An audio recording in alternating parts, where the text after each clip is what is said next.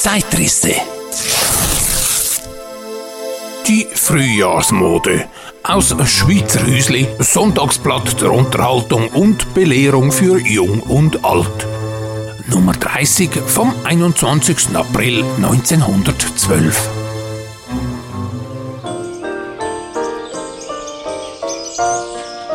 Der warme Frühlingssonnenschein hat sie diesmal zeitiger als sonst hervorgelockt. Die jüngsten Kinder der Frühjahrsmode. Und der Frauenwelt bleibt es vorbehalten, Kritik zu üben und mit Mode zu machen hängt es doch im Wesentlichen von der Gunst des Publikums ab, ob sich ein Modell derart zu behaupten weiß, dass es zu einem Modetyp erhoben wird. Nur darf man nicht glauben, dass dafür praktische oder hygienische Rücksichten maßgebend sind. Gefällt es aber derart, dass es zu einem Schlager avanciert, so ist ein Weg gemacht und aus der Großstadt verbreitet es sich mit überraschender Schnelligkeit nach allen Seiten hin. Es ist kein Geheimnis mehr, dass wir langsam aber sicher einer neuen Moderichtung zusteuern, die sich als eine Verschmelzung alter Stilarten mit typisch modernen Linien offenbaren wird etwas Rokoko, etwas Empire, eine kleine Dosis Revolutionsstil mit der heutigen Schlankheit verbunden, das ist das Rezept, aus dem die kommende Mode gebraut wird. Den Übergang zu vermitteln scheint vor allem der Taft, der Modestoff des Frühlings, berufen, der alle übrigen Gewebe beiseite drängend, mit seinen Puffen, Rüschen, Volants, seinen gereihten Röcken allmählich auf eine Umwandlung vorbereitet. Denn dieses weiche, aber nicht sonderlich schmiegsame Material ist der schlanken Linie schon deshalb Feind, weil es sich das Bauschen nicht nehmen lässt. Und darum werden die Frauen in Taft immer etwas rundlicher aussehen. Hat sich die Linie aber erst gewandelt, so folgt das übrige Drum und Dran von selbst nach. Noch sind die Röcke der Taftkleider, selbst wenn sie gereiht und mit Puffen garniert sind, ziemlich eng. Aber schon lauert im Hintergrund ein Sensationchen, das ihnen ein völlig neues Gepräge geben will. Das Panier glatt den Hüften anliegend, in der vorderen Mitte geteilt oder auch im ganzen Rund oberhalb der Knie zu einem regelrechten Bausch erweitert, äh, den eine Puffe oder ein Bandreifen unten zusammenhält, äh, lässt es den eigentlichen Rock noch enger, als er ohne schon ist, erscheinen. Vorläufig heißt es jedoch noch abwarten, ob sich diese Mode von morgen das Publikum erobern wird, denn das typische Taftkleid von heute gefällt sich dazu im Gegensatz in ziemlicher Schlichtheit, die nur durch duftige Lingerie-Garnituren gemildert wird. Unsere Abbildung Nummer 6486 zeigt ein solches mit glatter Schlossbluse, wodurch es sich auch für die Straße eignet. Mit Kristallknöpfen geschlossen und einem breiten Pierrot-Kragen aus weißem Tüll sowie Püffchen garniert, wird es durch einen schlanken, oben leicht gereihten Rock vervollständigt auf dem sich die Puffengarnitur dreimal in Abständen wiederholt. Das große Interesse, das man der Rockfrage nicht nur hinsichtlich der Weite entgegenbringt, hat allerlei Versuche und neue Formen gezeitigt, die das Rockkapitel höchst abwechslungsreich gestalten.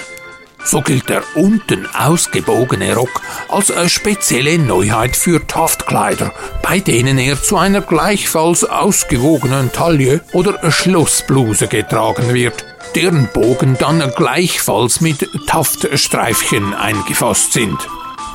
In leichteren Stoffen sind es neben den Volant- und Sonnenplissé-Röcken vor allem wieder die schlank fallenden Etagenröcke, die, wie unsere Abbildung 5649 zeigt, sogar für Bordürenkleider mit Erfolg verwendet werden. Äh, bei diesem Kleide, einer der wenigen Formen, die sich unbedingt für Kantenstoffe eignen, sind die Teile geradfadig geschnitten, äh, so dass die Verarbeitung der Bordüre keinerlei Mühe macht. So viel aber auch die Industrie die Bordürengewebe und in welch reizenden und aparten Mustern auf den Markt wirft und die Auslagen damit überflutet, so verhältnismäßig wenig sieht man sie als Kleider verarbeitet. Der Haken, an dem die Kauflust scheitert, es scheint also das Problem der Verarbeitung zu sein. Da dürfte es denn für manche selbstständige Frau von Interesse sein zu hören, dass auch für diese Stoffe die Industrie eine Anzahl Schnittformen herausgebracht hat, die die Herstellung wesentlich erleichtern.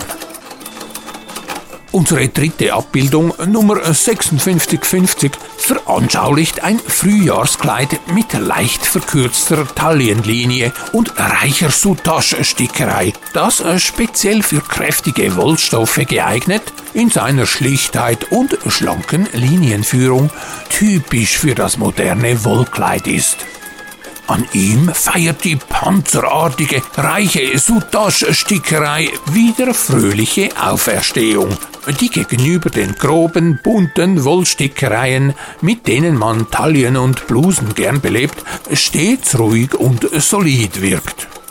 Bei den noch immer hoch gegürteten Taillen sind es zunächst die Ärmel und die Halsgarnitur, die einen neuen Zug ins Ganze bringen. Zwar müssen sich die neuen Formen erst Schritt für Schritt das Feld erkämpfen, denn wie ungern man sich von dem beliebten Kimono-Ärmel trennt, das beweisen die zahlreichen neuen Blusen, die immer wieder unter der Flagge Kimono segeln. Ihm ähnlich ist er einer verlängerten Achsel tief eingesetzte Ärmel, der zuweilen geschlitzt, gern durch eine kurze Puffe vervollständigt wird. Besonders charakterlich ist der glatt eingesetzte enge lange Ärmel, der bis oben hinauf mit Knöpfen garniert, am Handgelenk durch reiche Spitzenfrisuren eine gewisse Eleganz erhält. Hierzu passen die verschiedenerlei reizenden Lingerie- und Pierrot-Kragen, die von der halsfreien Mode außerordentlich begünstigt schnell einen kühnen Rivalen gefunden haben, den Robespierre-Kragen der in genialem Schwung vorn den Hals in einer Spitze freilassend, zumeist in Begleitung duftiger Chapeaus erscheint. Er ist noch offenherziger als die durchsichtigen Passen, die so leicht über einen grauen Hals hinweg täuschten und versteht es, schon durch sein künstlerisches Gepräge, sich sein Publikum zu wählen. Was die heurige Frühjahrsmode noch besonders charakterisiert, ist ihre große Farbenfreudigkeit, die sie zum großen Teil den in allen Regenbogenfarben schillernden Taft und den noch immer beliebten zweiseitigen Geweben verdankt. Von einer bestimmten Modefarbe zu sprechen wäre unvorsichtig, denn Senf- und Honigfarbe streiten sich mit Braun. Erika, einem scharfen Violett und Grün um die führende Stellung in der großen Farbensinfonie, der Kirschrot mit hellem Grün, Purpurrot mit sattem Blau gepaart, neue, eigenartige und gewagte Kontraste ergeben. Reichhaltiges Modealbum und Schnittmusterbuch auf 85 Cent bei der Buchhandlung zum Schweizer Hüsli Liestl.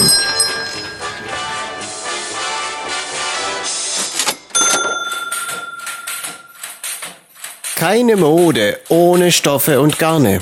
Die Textilindustrie in der Schweiz ist die Basis für den wirtschaftlichen Aufschwung, der im Zuge der Industrialisierung im 19. Jahrhundert einsetzte und Staat und Gesellschaft von Grund auf veränderte.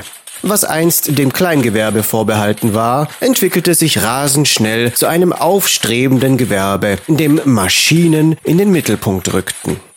Die Produktion war nun nicht mehr auf die Fingerfertigkeit einzelner menschlicher Individuen angewiesen, garantierte gleichbleibende Qualität und stieß zudem in riesigen Mengen Textilien aus. Ein Prozess, der nicht ohne Konflikte vonstatten ging. So kam es am 22. November 1832 in Oberuster zu einem Maschinensturm. Die mechanische Spinnerei und Weberei Korodi und Pfister wurde dabei von Kleinfabrikanten und Heimarbeitern aus dem Zürcher Oberland zerstört. Der Hittnauer Volksdichter Jakob Stutz beschrieb die Ereignisse 1836 in seinem Mundartwerk Der Brand von Uster oder Die Folgen verabsäumter Volksaufklärung in Wort und Tat, ein Zeitgemälde.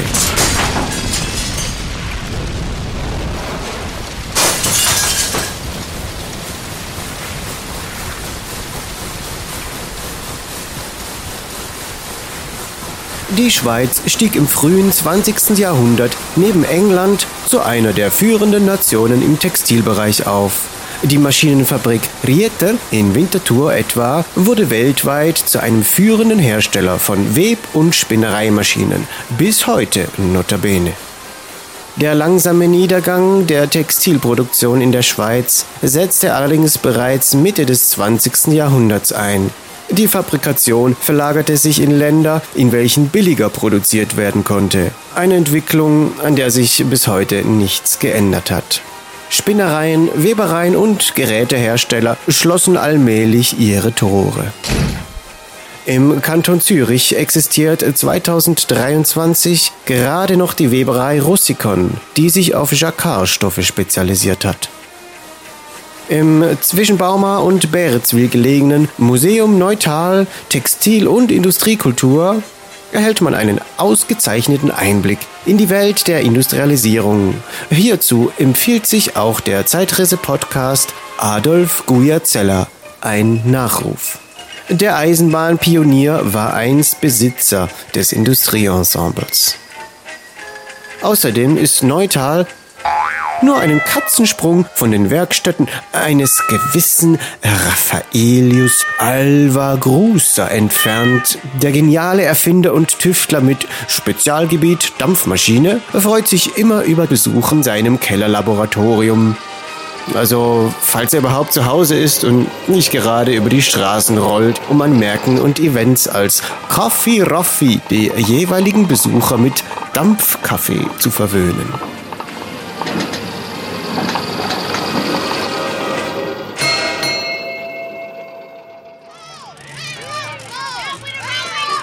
Diese Zeitrisse-Mode-Episode ist der britischen Modedesignerin Mary Quant gewidmet. Sie verstarb am 13. April 2023 im Alter von 93 Jahren. Sie führte in den frühen 1960ern den vergessen gegangenen Minirock wieder in die Modeszene ein. Nach anfänglichem Widerstand der Öffentlichkeit wurde das knapp bemessene Kleidungsstück doch noch gesellschaftsfähig und zu einem der Markenzeichen der Popkultur und der Swinging Sixties. Mary Quant erhielt 1966 von Königin Elisabeth II. für ihre Verdienste die Auszeichnung Order of the British Empire auf der Stufe Officer.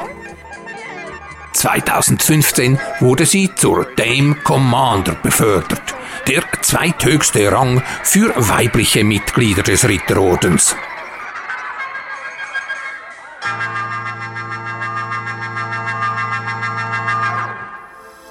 Zeitrisse. Die Frühjahrsmode. Aus Schweizer Hüsli, Sonntagsblatt der Unterhaltung und Belehrung für Jung und Alt. Mit Don Quelle und Raffaelius Alvagrusa durch Raum und Zeit. Die Zeitrisse-Tonmuster sind kostenlos erhältlich bei Ihrem bevorzugten Tonmustervertreter. Bei Spotify, Apple Podcasts, Deezer und Co. auf YouTube und dem Webhome von Tonquelle Hofer.